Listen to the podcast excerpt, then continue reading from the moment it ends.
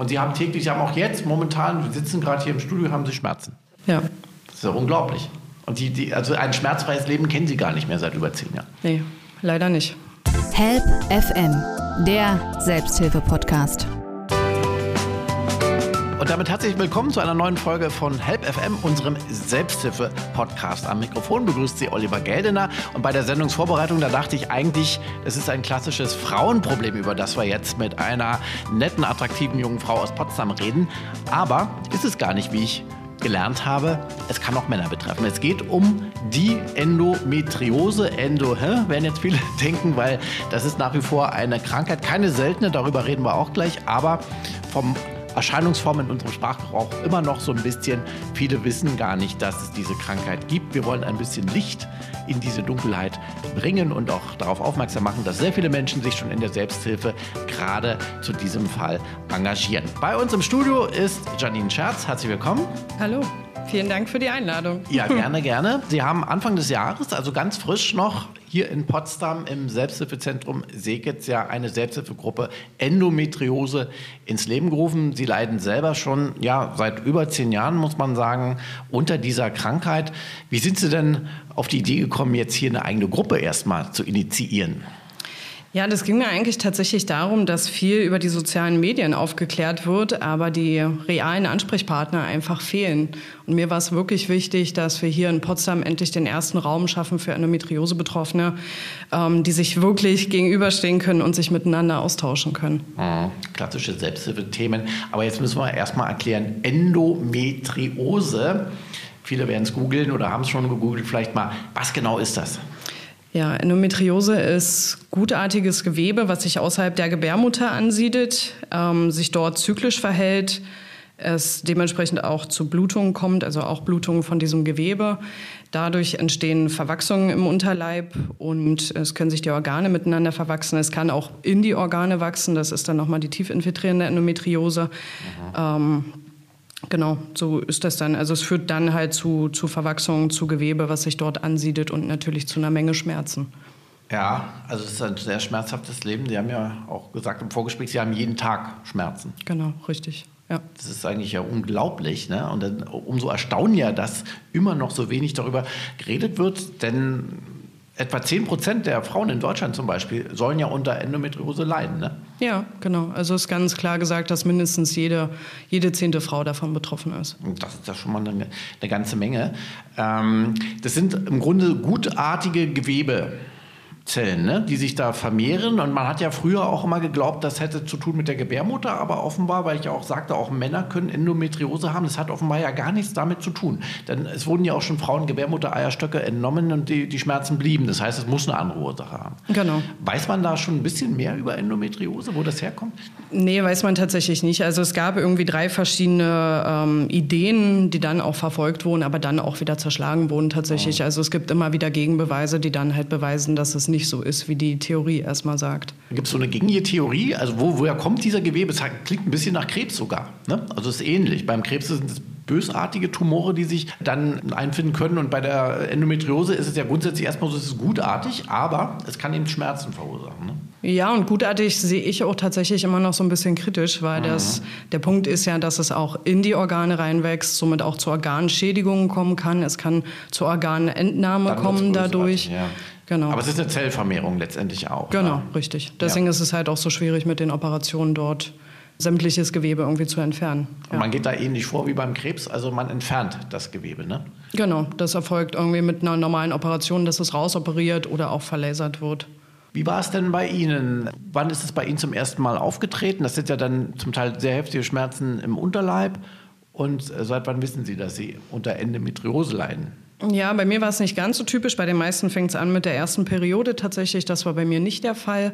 Ähm, bei mir fing es halt 2010 an mit heftigen, heftigen Magenschmerzen, dachte ich anfangs, also Bauchschmerzen, mhm. diffus äh, oder ein Da waren Sie Anfang 20 so erst, ne? Genau, richtig. Mhm. Ja.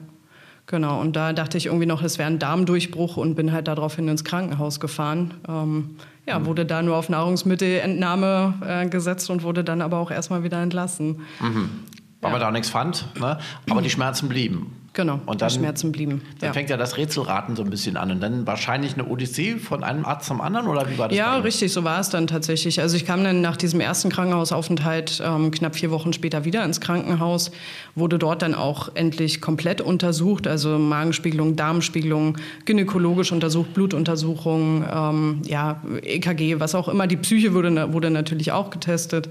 Ähm, dort wurde mir dann tatsächlich erstmal eine chronische Darmerkrankung diagnostiziert. Ähm, mündlich eine andere wie schriftlich dann später. Das war schon etwas merkwürdig. Mhm. Dann wurde ich ein halbes Jahr auf diese chronische Darmerkrankung ähm, behandelt mit verschiedenen Medikamenten. Hatte dann ein halbes Jahr später wieder eine Darmspiegelung, in der dann aber gesagt wurde, dass da gar nichts ist und dass da auch nie etwas war. So, dann hangelte ich mich irgendwie von einer Allergieklinik, so nenne ich es mal, wo ich dann zehn Tage stationär aufgenommen wurde und äh, dort auf alle möglichen Allergien und auch Placebos irgendwie getestet wurde. Auch da ist nichts rausgekommen und dann, ja, man wusste ja auch, man hatte auch keinen Anhaltspunkt. Also hätte ich damals irgendwie die Ahnung gehabt, dass es irgendwie gynäkologischer Richtung ist, hätte ich auch da mehr geforscht schon und hätte mir da irgendwelche Spezialisten gesucht, aber die Annahme hatte ich tatsächlich noch gar nicht, weil das alles so untypisch auch und nicht mit meiner Periode zusammenhing. Ähm, ja, und dann gab es ähm, irgendwann 2016 gab es halt mal die Idee, dass es Endometriose sein könnte von meiner neuen Frauenärztin, zu der ich dann damals gewechselt bin. Und die schickte mich dann 2017 zu einer Operation. Dort wurde dann eine Bauchspiegelung gemacht, in der dann allerdings festgestellt wurde, dass mein gesamtes Unterleib miteinander verwachsen ist, dass schon alle Organe miteinander verwachsen sind, dass das alles eigentlich nur noch eins ist und sie das in dieser minimalinvasiven Operation halt nicht mehr schaffen. Ähm, daraufhin wurde ich dann einen Monat später nochmal ins Krankenhaus gerufen. Dann wurde ein großer Bauchschnitt gemacht, in dem dann das ganze Gewebe, was dort nicht hingehört, rausoperiert wurde, die Organe wieder befreit wurden.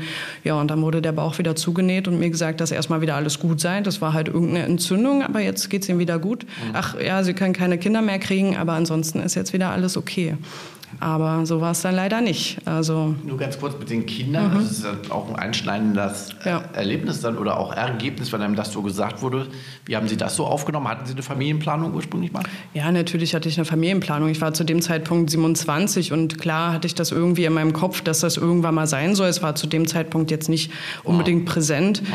aber es war schon so geplant, ja. Ja, das macht ja auch das was war, mit einem, ne? so auch psychisch und so. Aber ja, jetzt hatten Sie heftig. trotzdem ja noch das körperliche Problem. Das heißt, auch nach dieser großen Operation Operation gingen die Schmerzen dann wieder weiter, oder wie? Genau. Ich hatte dann erstmal so gut sechs, acht Wochen mit diesen postoperativen Schmerzen natürlich zu tun. Mhm.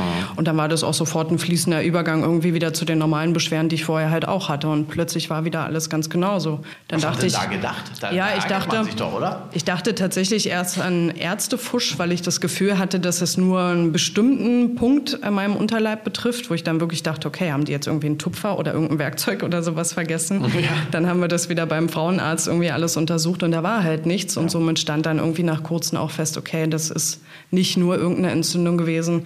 Wir müssen das Thema weiterverfolgen. Und daraufhin bin ich ja dann 2019 nochmal operiert worden und dann auch endlich mit einer Diagnose tatsächlich. Aber Sie hatten dann schon vorher die Ahnung. Genau. Man, man, heutzutage ist man ja dann auch im Internet äh, dabei und guckt und findet dann andere Betroffene, also dass es so Richtung Endometriose geht.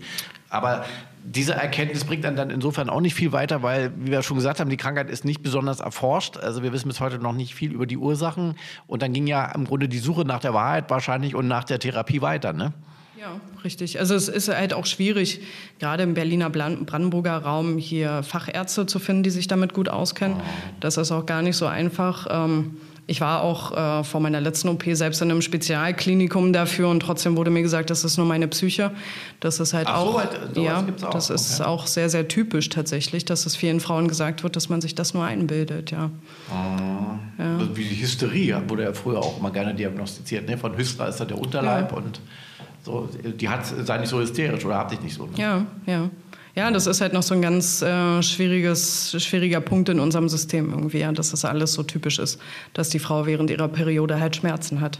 Genau, das ist nämlich auch ein Problem bei der Endometriose bei vielen Frauen. Bei Ihnen war es nicht so, haben Sie schon gesagt. Äh, äh, kommen die Schmerzen nämlich während der Regel, also während der Menstruation und dann ist es schwer zu unterscheiden.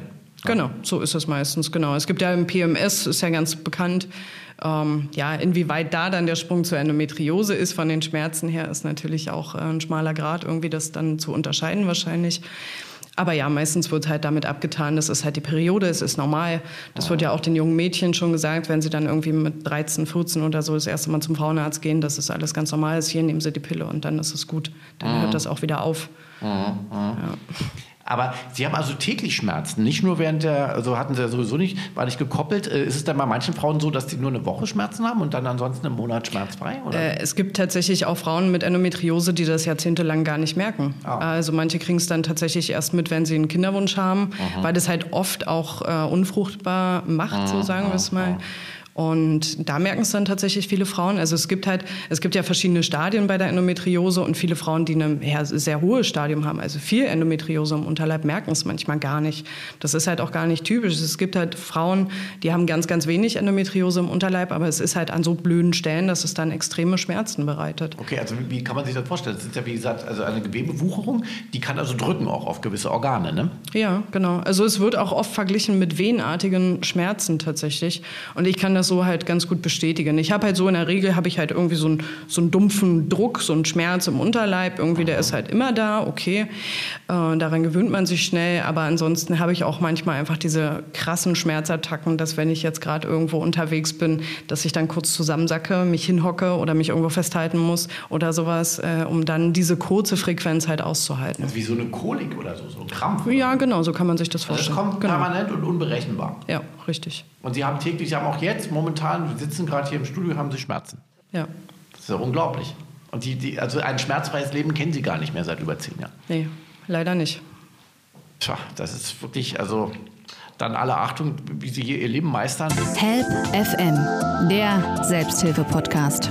Sie haben ja auch einen klassischen, sogar Männerberuf kann man sagen, Bauleiter, Ja. den Sie sehr gerne ausüben, wie Sie mir vorhin gesagt haben, den Sie aber so auch nicht mehr ausüben können. Sie sind momentan im Büro, weil einfach diese Schmerzattacken immer wieder dazwischen funken. Genau, ja. Ja, ist sehr, sehr schade. Und das Ja. ist, aber auch das ist natürlich die Regel bei den Frauen, muss man sagen. Ne? Also gerade die die viele Beschwerden haben, die können ihre Jobs nicht mehr ausführen. Egal, Ja. ob sie jetzt äh, im Kindergarten arbeiten oder an der Kasse arbeiten oder sonst irgendwas machen. Viele können es einfach nicht mehr. Es sind auch viele schon berufsunfähig in meinem Alter. Also Ja, auch das gibt Selbst es. Sie haben ja eine Bindung sogar schon, 50, 50. Genau, genau, Deshalb, ja. genau. Also viele können dann auch gar nicht arbeiten, wohl wahr. Und da fehlt auch die Toleranz in der Gesellschaft, weil diese Krankheit eben immer noch nicht so richtig anerkannt und erforscht ist. Ne? Sie haben ja auch gerade gesagt, in Frankreich, äh, Präsident Macron, glaube ich, ähm, hat gerade so eine Initiative gestartet, die Endometriose ein bisschen mehr ins Bewusstsein zu rücken. Ja, richtig. Mhm. Weiß man denn was über die Historie dieser Krankheit oder kann man die auch so unter die Zivilisationskrankheiten ein Stück weit äh, rechnen, so wie Krebs, der ja im Grunde auch schon in der Antike mal vorkam, aber im Grunde nicht so bekannt war? Ja, ich glaube, das ist schon vergleichbar. Ich wollte das gerade sagen. So eine Fälle habe ich tatsächlich auch gelesen, wo sowas angeblich auch schon zu Ägypterzeiten oder sowas mal aufgeploppt ist irgendwie. ne? Genau.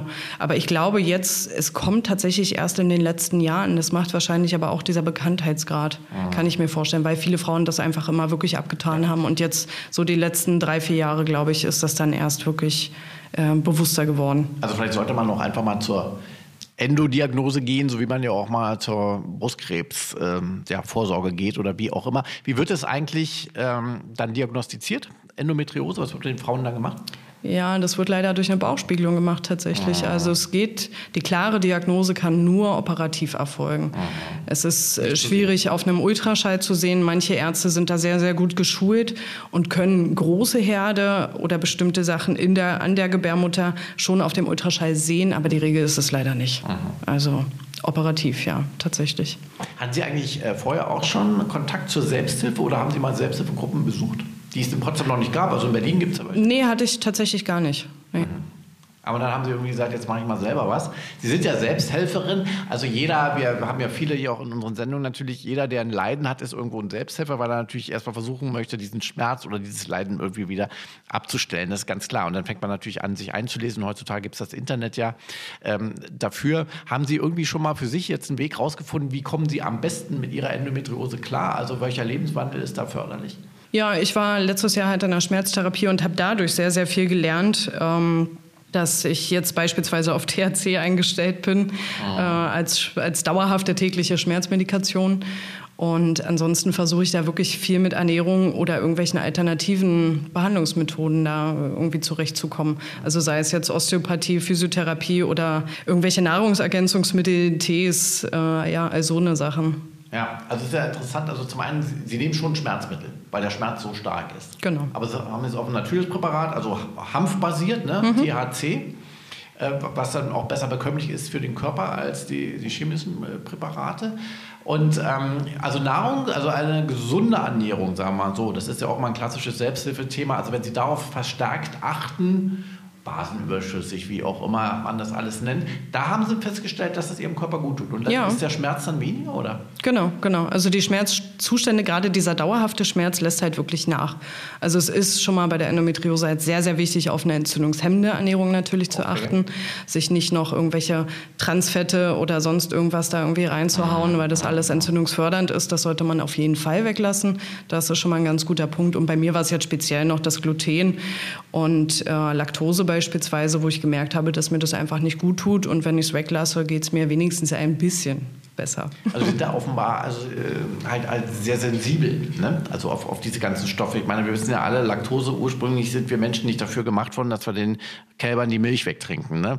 Und Gluten ist ja auch so ein Ding, ist ja äh, entstanden auch als, als Zuchtnebenergebnis, ne? als man dann den heutigen Weizen rausgezüchtet hat. Also wenn Sie das Urgetreide nehmen würden, Dinkel oder Emmer oder sowas, haben Sie das schon mal probiert? Das funktioniert tatsächlich. Deutlich besser. Genau, ja. Sehen Sie, dann gehören Sie also mehr ins Mittelalter. Oder? Ja, Also so eine Paleo-Ernährung machen ja viele. Wäre zum Beispiel auch Ja. förderlich möglicherweise. ja da geht es auch so ein bisschen in die Richtung, wo mal da, glaube ich, ja auch viel mit dem, mit dem Fleisch, mit rotem Fleisch auch gearbeitet wird, was dann auch wieder nicht so vorteilhaft ist. Wenn Sie mal Fleisch weglassen, könnte Genau. man jetzt sagen, ne, reines Gemüse, also möglichst keine Fertiggerichte. Haben Sie festgestellt, Ja. wenn Sie zum Beispiel Kaffee weglassen, Alkohol, Zucker, sowas, dass das auch sich positiv auswirkt? Definitiv. Also ich bin mittlerweile ein absoluter Nicht- Nicht-Trinker. also es gibt nicht Ist das mal also mehr. so ein Glas Wein würden Sie Es- merken bei der? Definitiv, definitiv. Okay. Ja, ich bekomme dann diesen typischen aufgeblähten Bauch auch davon und habe dann auch mindestens den Tag, aber auch in der Regel den nächsten Tag noch starke Schmerzen. Nicht nur Kater, auch noch den anderen. Richtig, den anderen richtig. Schmerz. Okay, also das ist ja wirklich interessant, dass Sie dadurch also sehr sensibel reagieren auf die ganzen Verlockungen unserer heutigen Zivilisationszeit, ja, die wir uns so reinschaufeln, auch Chips und so verbietet sich von selber, weil Sie einfach wissen, da kriege ich Schmerzen, ja. Genau. Das ja. heißt, Sie leben automatisch gesund. ja, das ist sehr gut. Das ist der positive Effekt, sage ich mal, davon. Ja, also man, man muss sich ja immer, äh, man muss ja reagieren auf den Körper, ne? Ja, und ich glaube, hätte ich diese, also muss man wirklich so sagen, hätte ich diese Erkrankung nicht, würde ich, glaube ich, nicht so gesund essen.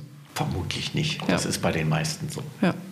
Und haben Sie sonst noch irgendwas rausfinden können? Ähm, also haben die Ärzte irgendwas Ihnen geraten oder haben Sie irgendwas selber für sich rausgefunden, was, was hilft? Gibt's, also man sagt doch immer, es ist gegen jedes Leid ein Kraut gewachsen. Gibt es dann ein Endometriose-Gegenmittel? Ja, wie ich in, der, in dem Vorgespräch schon sagte, gibt es halt gemäß der Leitlinie die Hormontherapie natürlich, die, die hilft auch vielen Frauen tatsächlich. Ich habe es ähm, über ein Jahr Welche Hormone werden da zugeführt oder wie, wie läuft das genau? Also, äh, Das sind extra für Endometriose, es ist bestimmte, bestimmte Hormontherapie. Also es gilt dann auch nicht als Verhütungsmittel, sondern wirklich um die, um die äh, Endometriose in Schach zu halten, weil das natürlich den Vorteil hat, dass die Endometriose sich dann auch nicht mehr zyklisch verhält und auch nicht mehr mitblutet. So und dementsprechend dann weniger Entzündungsprozesse halt im Körper stattfinden. Hat bei mir aber leider nicht so geholfen. Also wir haben es zwischen diesen beiden OPs 2017 und 2019 ausprobiert und der Umfang war halt 2019 der OP einfach wieder viel zu groß. Und somit, äh, da ich nicht weiß, was diese Sachen dann langfristig mit meinem Körper machen, habe ich gesagt, dass ich das auch nicht mehr möchte. also Sie gehen jetzt eher so diesen natürlichen Weg. Sie, Genau. Sie vermeiden also schädliche Produkte, äh, ernähren sich gesund, haben Ihren Lebenswandel auch seit der Reha ja umgestellt. Sie hatten ja vorher auch mehr einen stressigen Job, ne? Ja, Den richtig. Sie jetzt im Grunde etwas langweiliger, sage ich jetzt mal, aber gesünder im Büro verbringen, ja? Ja, so ist das. Und ähm, ja, wahrscheinlich auch so die typischen Sachen. Also Bewegung hilft, Sport. Können Sie Sport überhaupt machen? Ja, oder? ja, ist auch sehr, sehr gut tatsächlich. Ja, ich habe ähm, ja bis letztes Jahr habe ich irgendwie Training mit dem eigenen Körpergewicht gemacht und jetzt bin ich tatsächlich ins Handeltraining, also richtig Gewichttraining übergegangen und das ist wirklich super, Ja. muss man wirklich sagen. Es ist aber auch wieder nicht bei jeder so, ne? Also das ist wirklich Wegen sehr, sehr unterschiedlich. Anders ist oder was hat jetzt der Ja, ich glaube, weil man auch einfach generell alle Muskeln irgendwie ein bisschen besser trainiert und dass das da wirklich von Vorteil ist. Immer an Yoga ist auch gut. Immer. Hilft auch viel, natürlich. Es gibt ja auch bestimmte Yoga-Techniken, die da ja auch irgendwie gemeinsam gemacht werden, die da auch förderlich sein können. Genau. Für mich selber war es nicht so, weil ich mich beim Yoga trotzdem zu sehr auf meine Schmerzen ähm, konzentriere. Aber für viele ist das auch was, natürlich. Die ja. Sie ja immer merken, oder? Genau, ja. Ja.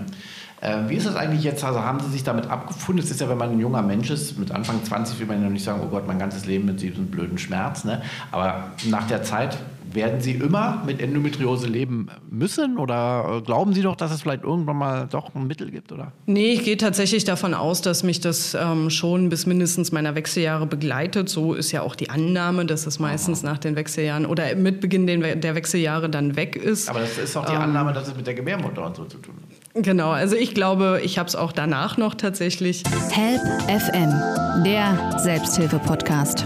Jetzt aktuell versuche ich aber viel meine mentale Gesundheit irgendwie auf Vordermann zu bringen Aha. und habe da auch wirklich ähm, ein gutes Gefühl mit, wenn ich mental noch gesunder werde. Was heißt mental ähm, weniger Stress? Ja, weniger Stress und auch ähm, mit alten Gewohnheiten in mir aufzuräumen, sage ich mal, alte Glaubenssätze und sowas, die ich in mir habe, die versuche ich jetzt gerade alle zu brechen und bin da auch von überzeugt, dass wenn es mir seelisch besser geht, dass es mir körperlich dann auch besser geht tatsächlich. Ich habe ja gerade gesagt, so, Sie sind offenbar sehr sensibel, was die Nahrungsmittel angeht. Und möglicherweise auch bei diesen Sachen merken Sie, dass wenn Sie zum Beispiel aus der Angst gehen, also jeder hat ja immer vor irgendwas mal Angst, dann sind wir immer in so einem leichten Stress- und Panikmodus. Ne? Das ist also von der Natur noch, der Säbelzahntiger könnte ja kommen. Und wir haben ja jetzt viele auch eingebildete Ängste, also hat ja jeder. Oder die Glaubenssätze, die man mhm. einem so mitgibt. Ne? Merken Sie denn auch, wenn Sie psychisch bei sich ruhen. Also da wäre Thema Meditation jetzt auch nochmal anzusprechen. Wenn Sie das machen, Sie den Geist mal reinigen, mal an nichts denken, dass das auch sich positiv auf die Endometriose auswirkt? Ja, da bin ich auch gerade dran mit dem Thema. Genau. Also ich habe da jetzt ein Coaching angefangen, was jetzt die nächsten drei Monate mein Leben erstmal begleiten wird, wo ich auch an dem Thema Meditation viel, viel mehr lernen werde.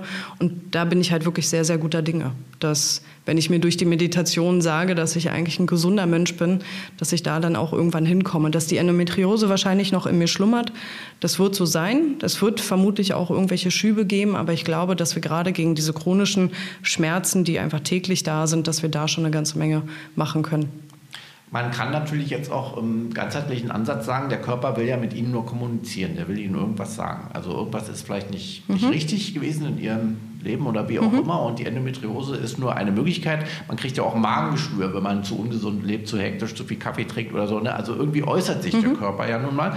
Gehen Sie da auch mit? Ja, ich gehe da auch mit. Also es gibt auch so eine, so eine Vermutung, die ist jetzt natürlich noch nicht so verbreitet und sehr, sehr wenige glauben daran, aber es gibt die Vermutung, dass es mit inneren Konflikten mhm.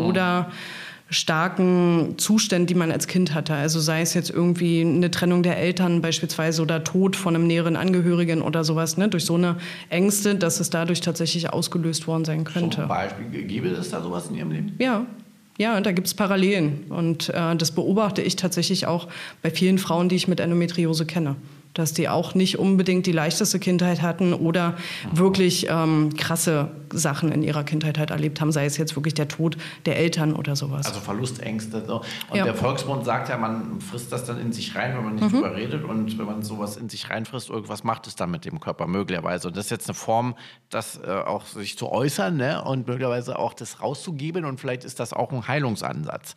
Jetzt haben Sie die Gruppe selber ins Leben gerufen. Hier in Potsdam finden wir ganz toll.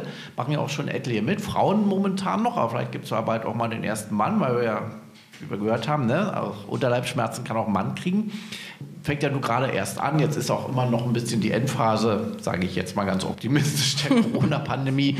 Ähm, da sind ja auch viele wahrscheinlich jetzt erstmal nicht gekommen und viel, äh, Sie haben auch zuletzt eine Zoom-Sitzung gemacht. Ähm, es wird sich jetzt ändern sicherlich. Was wird in den Sitzungen so besprochen? Haben Sie da von anderen Frauen, sind ja dann auch Betroffene, ähnliche Geschichten gehört oder haben Sie auch neue Perspektiven schon?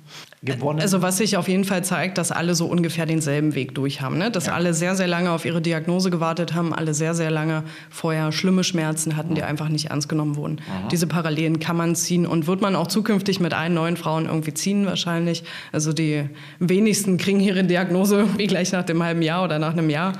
Das haben wir schon. Und ja, ansonsten ist da wirklich in dem Austausch wichtig, dass wir halt schauen, was tut uns gut, was kann man alles machen, um seinen Körper irgendwie zu unterstützen. So, ich sage mal, das sind so die Hauptthemen. Oder auch, welche Adressen gibt es, wo können wir uns hinwenden, wo genau. gibt es Fachärzte, Fachkliniken, also sowas. man gibt sich ja Tipps. Machen Sie am Anfang auch mal eine Runde, wie geht es mir gerade so? Ja, genau. Diese, so eine kleine Blitzrunde machen wir am Anfang immer, genau. Mhm. Und leben auch alle mit Schmerz vermutlich, müssen mit Schmerz leben. Ja, ja, auch schlimm. Also zum ja. Teil ist es schon sehr, sehr schlimm, was man da auch hört. Ja. Mhm. Gibt es denn jetzt auch ältere Betroffene, weil wir ja vorhin angesprochen haben mit den Wechseljahren? Ja, also die Gibt es tatsächlich jetzt bei uns in der Gruppe aktuell noch nicht. Ja. Aber die Endometriose macht ja immer viel, viel Aufklärung. Dadurch kriegt man immer sehr, sehr viel mit, wo sich dann, also die erzählen auch oft Geschichten von Frauen zum Beispiel. Und da sieht man das dann auch, dass dann auch ältere Frauen dabei sind tatsächlich. Und vor allen Dingen, es ist ja teilweise, haben die dieses Leiden und das ist ja gar nicht als Endometriose erkannt worden. Trotzdem gibt es ja also eine riesige Dunkelziffer, vermutlich in Deutschland, aber auch über, überhaupt hier in unseren westlichen Ländern, ne, von, von Menschen, die darunter leiden, aber es gar nicht wissen, die das dann als Bauchschmerzen abtun oder was auch immer. Ja, ja. Insofern bringen Sie da Licht ins Dunkel, das finden wir schon mal sehr toll. Und ähm, Sie arbeiten jetzt ja auch dann mit einem Arzt zusammen hier in Potsdam. Was soll denn da entstehen? Ja, das werden wir mal schauen. Ne? Steht jetzt dem nächsten Termin an. Ähm, wir werden wahrscheinlich schauen, inwieweit wir ihn unterstützen können. Vielleicht bei der Gründung des Endometriosezentrums hier in Potsdam, inwieweit wir da irgendwie oh, ja, Unterstützung bieten, bieten können oder auch ähm, ja, vielleicht auch irgendwelche Forschung oder Umfragen oder sowas, die da irgendwie unterstützend sein könnten. Andererseits ist er dann auch bereit, gerne mal bei uns in der Gruppe natürlich irgendwelche Fachvorträge oder sowas zu halten. Genau. Ja, diese Vernetzung ist immer, immer positiv. Vor allen Dingen sollte es so ein Zentrum geben hier in Potsdam oder für das ganze Umland, dann haben die Frauen oder die Betroffenen einfach einen klareren Ansprechpartner und dann wird das, weil Sie es ja gesagt haben, alle haben so lange gewartet auf die Diagnose, dann wird es vielleicht schneller erkannt werden. Ja, das wäre schön und da wollen wir auch hinkommen, dass wir da wirklich die Aufklärung auch ein bisschen vorantreiben, auch innerhalb Potsdams. Das ist mhm. mir halt ganz wichtig, dass wir da auch wirklich schauen, dass es eben nicht mehr 10, 15, 20 Jahre dauert, bis die Diagnose gestellt wird. Und gemeinsames Leid ist ja auch die alte Erfahrung, ist dann häufig auch einfacher zu ertragen. Insofern sind diese Gruppensitzungen nämlich auch immer etwas, wo man mit einem guten Gefühl dann auch nach Hause geht. Ja, richtig. So ist auch der Plan, dass wir uns da einfach wirklich gegenseitig unterstützen. Weil, glaube ich, auch viele einfach keine, also ich selber hatte vorher auch keine direkte Bekannte in meinem Umfeld, die an Endometriose ja. leidet. Und so ist es jetzt einfach viel, viel besser, ne? dass man sich wirklich mal in echt gegenüber sitzen kann und sich darüber austauschen kann. Und vor allem auch dieses Gefühl, man ist nicht immer alleine, man mhm. ist der Außenseiter oder der Freak immer, ne? mhm. sondern äh, es haben viele und man mhm. kann sich dann auch sofort auf Augenhöhe austauschen. Ne? Ja, genau, das, das ist auch ein ganz wichtiger Punkt tatsächlich, weil woanders, wie Sie es schon sagen, wir müssen uns überall erklären tatsächlich, wie fühlt sich das an, wie ist das, wie fühlst du dich heute, was auch immer. Ja. Warum sagst du jetzt schon wieder einen Geburtstag ab, warum kommst du nicht? Ja, diese Gespräche haben wir hier nicht. Wir wissen alle, wovon wir reden und wie sich das anfühlt. Ihr Problem ist ja auch, dass es nicht sichtbar ist. Genau. Haben Sie ein, weiß nicht, ein gebrochenes Bein nach dem Skifahren, dann würde jeder sagen, alles klar, die kann heute nicht kommen, aber mit Endometriose absagen ist immer so, ne? Mhm. Ja, das macht natürlich auch viel mit dem Umfeld, ne? Also Freunde, Familie, Bekannte, ja. Partnerschaften. Ja. Das ja. ist ein Rieseneinschnitt dafür. Ja. Haben Sie da Erfahrung oder auch von anderen mit den Partnerschaften? Ich meine, nicht jeder Mann geht so ein schmerzhaftes Leben mit im wahrsten Sinne des Wortes. Ja, ich glaube, das ist da auch ganz, also relativ schwierig, da den passenden Partner für sich dann zu finden, ja. der das so akzeptiert, weil das natürlich nicht einfach ist, wenn die Frau dann auf der Couch liegt mit der Wärmflasche und sich da vor Schmerzen krümmt und der Mann völlig hilflos eigentlich daneben sitzt. Ja, das ist schon schwierig und auch ja, man hat ja auch Schmerzen außerhalb des Bauchraumes, auch beim Geschlechtsverkehr oder sonst irgendwas. Ne? Auch da gibt es natürlich die Einschnitte dann in der Partnerschaft. Also es ist immer schmerzhaft. Ja, richtig. Das sind ja die Fälle, die man von früher her kennt, wo dann man ne, so hab dich nicht so und sonst wie. Und daraus resultieren würde ja dann wieder Einsamkeit. Einsamkeit wiederum ist ja auch ein psychischer Stress irgendwo ne? und oder verursacht ja auch dadurch, kann ein bisschen zu Depressionen führen ja. und fördert wiederum die Endometriose im ja. negativen Fall. Ja. Also entsteht so ein Kreislauf. Mhm. Ne? Haben Sie einen Überblick zum Schluss noch gefragt, international, wie mit Endometriose umgegangen wird? Gibt es da irgendwo Vorbilder, dass Sie sagen, die USA sind da schon weiter oder die asiatischen Länder oder ist alles noch so sehr am Anfang? Nee, tatsächlich weiß ich das nicht ganz so. Ich weiß nur, dass es jetzt aktuell wird gerade jetzt an einer Studie gearbeitet. Ich bin mir nur unsicher, ob es jetzt in den USA oder in England war. Ähm, dort versuchen sie gerade an einem Speicheltest zu arbeiten, tatsächlich, um Endometriose zu diagnostizieren. Das ist auch für die Zukunft, wenn man schon mal operiert wurde beispielsweise, ist es auch gut, um dann festzustellen, ob wieder eine Metriose da ist. Ob das irgendwann mal auf den Markt kommt und ob das irgendwann auch in Deutschland auf den Markt kommt, wissen wir natürlich noch nicht. Aber ja, die Idee ist schon mal ganz gut, finde ich, dass man nicht gleich operieren muss. So. Also da tut sich einiges. Genau. Ja. Dann wünschen wir Ihnen viel Erfolg ähm, beim Aufbau auch des Endometriose-Zentrums hier in Potsdam, wo Sie ja beratend als Betroffene mit Ihrer Expertise beteiligt sind und überhaupt auch mit Ihrer Gruppe. Und dass viele Frauen jetzt vielleicht doch mal sagen, Mensch, ich habe das doch auch und zu ihnen kommen und einfach gemeinsam mal miteinander reden und sich, ja, einiges, es geht sicherlich bis hin auch zu Kochrezepten, ne, die man sich austauscht, wo sie dann sagen, ja, das hat mir geholfen und lass mal das weg und so weiter und so fort. So kommt man vielleicht ein bisschen besser durchs Leben. Ja, ich würde mich freuen. ja, Und das befördern wir natürlich gerne. Und momentan muss man leider sagen, man muss lernen, mit Endometriose zu leben. Aber vielleicht gibt es ja auch mal den einen oder anderen ja, Tipp oder das Gegenmittel oder was auch immer, dass es dann leichter wird. Das wünschen wir Ihnen auch, Ihnen und allen anderen Betroffenen sehr. Vielen Dank, Janine Scherz, für Ihren Besuch hier bei uns im Studio. Ja, vielen Dank. Das war also unsere heutige Folge zum Thema Endometriose. Und zwar ist das nicht nur ein Frauenleiden, wie wir jetzt klären konnten. Machen Sie es gut, bis zum nächsten Mal. Am Mikrofon verabschiedet sich Oliver Geldner. Help FM, der Selbsthilfe-Podcast.